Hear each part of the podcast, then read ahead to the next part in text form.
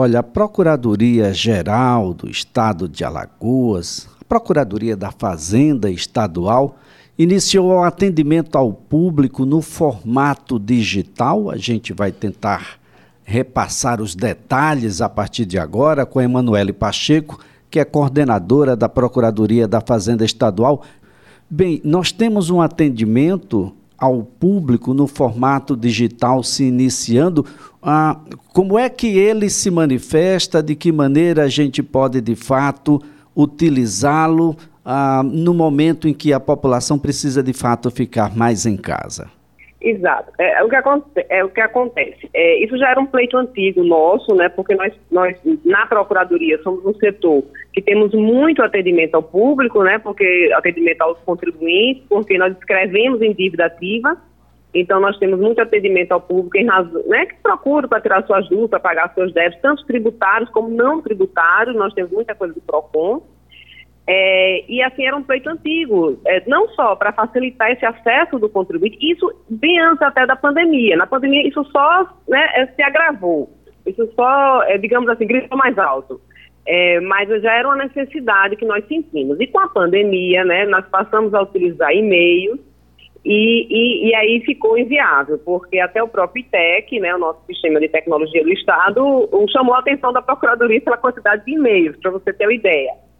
E aí foi que a gente né, é, é, procurou realmente criar esse acesso direto através do nosso sistema de tramitação de processo administrativo, que é o SEI, que é o sistema do Estado, que já existe, que já existia já há alguns anos, dentro, dentro do âmbito da, da, das secretarias, né, toda, toda, todos os processos administrativos que circulam pelo Estado, né, circulam já de meio, em meio digital, através do SEI, e aí, o que acontece? A gente solicitou que o usuário externo, né, no caso, né, os contribuintes, aqueles que tinham interesse em saber das, dos seus débitos inscritos em dívida ativa, pudesse acessar diretamente através do SEI. Porque, aliás, é o que acontecia. O pessoal mandava um e-mail, eu pegava esse e-mail, transformava em PDF e abria um processo no SEI o, o, o, o, requerente, o solicitante, ele não tinha acesso a esse processo, ele não visualizava, a gente tramitava dentro né, da PFE, da Procuradoria da Fazenda Estadual, todo o processo, e ao se concluir, ele encaminhava, baixava o encaminhava por e-mail de volta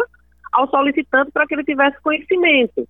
É, então, o que a gente fez, a gente cortou esse caminho, né, estreitou o caminho, para fazer com que o solicitante ele vá direto do sistema, abra o seu processo, faça as suas solicitações e possa acompanhá-la. Né? Que, é, ele não vai poder, depois que ele abrir, depois que andar, ele não vai interferir, mas ele vai fazer todo o andamento. Como acontece nos processos judiciais, né, no âmbito dos tribunais, ele vai ver o andamento, ele vai poder acompanhar, vai saber em que fase está o seu processo e vai poder visualizar até o, o resultado final. É, é, a ideia é justamente estreitar esse laço, estreitar é, é, é, é, o nosso atendimento efetivo, to, tornar ainda é, mais rápido, mais sério aqui dentro e, e, fazer com que o solicitante ele tenha um acesso realmente total, né, daquilo que ele está solicitando.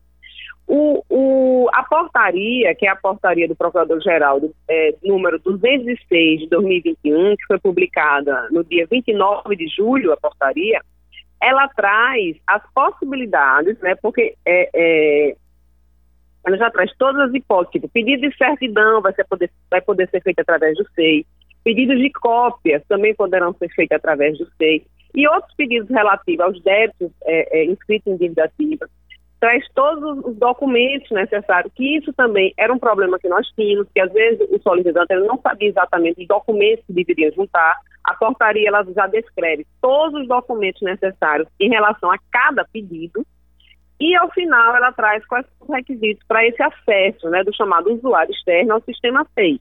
Que aí ele vai fazer um cadastro, tem todo o, o, o, o passo a passo, ele vai fazer esse cadastro, e após fazer esse cadastro, ele vai poder não só é, é, o cadastro basta fazer uma vez. Ele fazendo esse cadastro, ele vai poder sempre se utilizar é, de se comunicar com a Procuradoria da Fazenda através do sistema SEI. Fui clara? O, o sistema é autoexplicativo, não é? Ele tem a, a, a possibilidade, principalmente para o usuário que não está acostumado, Emanuele, o sistema, o SEI, ele, ele possibilita aí ah, por meio do, do, do, próprio cadastro e talvez de vídeos explicativos de como as pessoas devem se comportar dentro do sistema.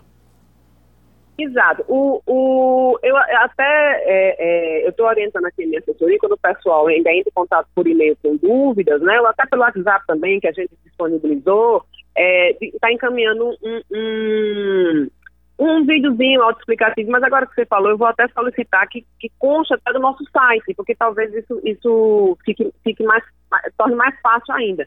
A intenção realmente é tornar esse acesso fácil e rápido.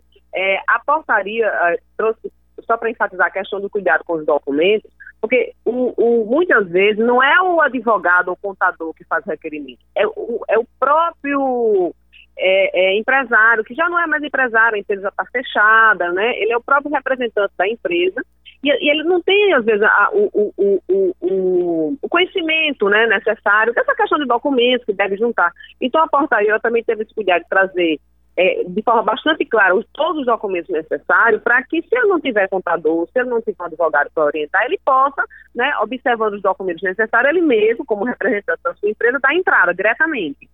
Né? É, não há Apenas... necessidade de ser o advogado ou contador. Apenas para a gente reforçar, Emanuele, quais são os documentos e os pedidos que podem ser feitos por meio do sistema? Então vamos lá. Em relação aos pedidos, é, pedido de cópia, cópia de processo, pedido de cópia digital, né, de processo administrativo, porque a gente vai disponibilizar de forma digital, né, não precisa vir aqui pegar o processo físico, apesar de muitos alguns processos são físicos. Então, pedido de cópia digital, é, se a pessoa jurídica, ela vai ter que juntar né, o seu cartão do CNPJ, né, cartão de inscrição estadual, se tiver. Se for pessoa física, o CPF, esses documentos, né, padrão, CPF, o, e um, um, DAR, que aí já na portaria consta com o código de receita que ele deve utilizar, que é um DAR que se puxa através do, sistema da, do site da Cefaz, certo?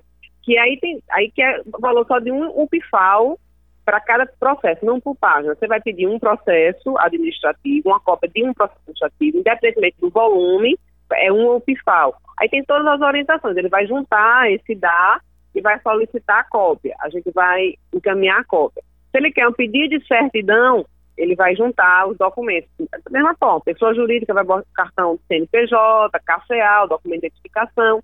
Se for através do procurador, vai ter que juntar a procuração, né, e, o, e os documentos do, do ortogante ortogado. Se for a pessoa física, a identificação da pessoa física. E no caso de certidão, não precisa pagamento de nenhuma taxa. Na verdade, só o pedido de cópia que tem essa taxa de um fiscal. Agora, Emanuele, é, os débitos que estão inscritos, por exemplo, eu, eu, eu, posso requerer, posso requerer, inclusive, dentro do sistema, a os documentos para quitar esses débitos? Não, a questão, de, a, questão do parcelamento ou do pagamento direto, por enquanto, por enquanto, continua sendo através do e-mail, certo? O PSE, parcelamentos, arroba pge.al.gov.br. Por quê? Porque nós estamos trabalhando para que esse, esse parcelamento possa ser através direto de um sistema. Ah, por exemplo, parcelamento, é, é, como acontece com os profis, né, que, que, que você vai direto no sistema, inclusive os screen individuativos você faz através do sistema. Então a gente está trabalhando nesse sentido para que o contribuinte ele possa pra, é, ir direto no sistema. Não precisa fazer um pedido para entrega de um DA. Ele vai direto no sistema, emite o seu boleto e faz os seus pagamentos. É, é, um, é um, trabalho paralelo. Agora, se ele tem um débito ativa, que ele, por exemplo, já parcelou anteriormente, tipo, é, é, já parcelou no âmbito da Cefaz, por exemplo, ele vai poder, através do sexto, juntar no requerimento informar de que, embora seja escrito dívida ou um equívoco, porque esse débito já consta parcelado, e aí ele vai fazer a prova, juntando os parcelamentos, isso ele poderá fazer. Ou, outra hipótese, está inscrito em dívida mas ele tem uma decisão judicial suspende a exigibilidade dessa cobrança, desse débito escrito em dívida ativa, ele pode fazer um requerimento através do SEI, juntar essa decisão e solicitar a suspensão da exigibilidade. Então, vai, tirando a hipótese de pagamento, porque é um, é, estamos trabalhando para que seja feito direto através do sistema, todas as outras formas né, é, de informação relacionada ao crédito escrito em dívida ativa, os casos de suspensão da exigibilidade ou de pagamentos anteriores, ele poderá informar através do SEI.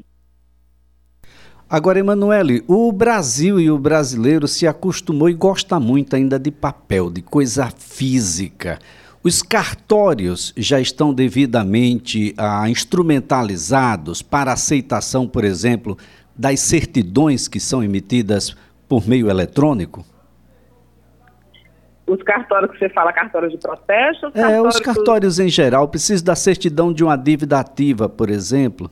Ah, Não. O, não, o, no caso dos a certidão de ativa ela já é digital já há muitos anos, né? E, e, quando a gente quando a gente faz a execução fiscal, né, quando a gente faz a cobrança judicial, e aí é, é tudo online, não, não existe papel. Agora, de fato, em relação aos cartórios de protesto, eles ainda não estão no meio digital, e aí o que acontece? Aquilo que é digital, a gente transforma em físico e encaminha ao cartório. Atualmente, em razão da pandemia, nós estamos encaminhando por e-mail mas lá eles imprimem, né?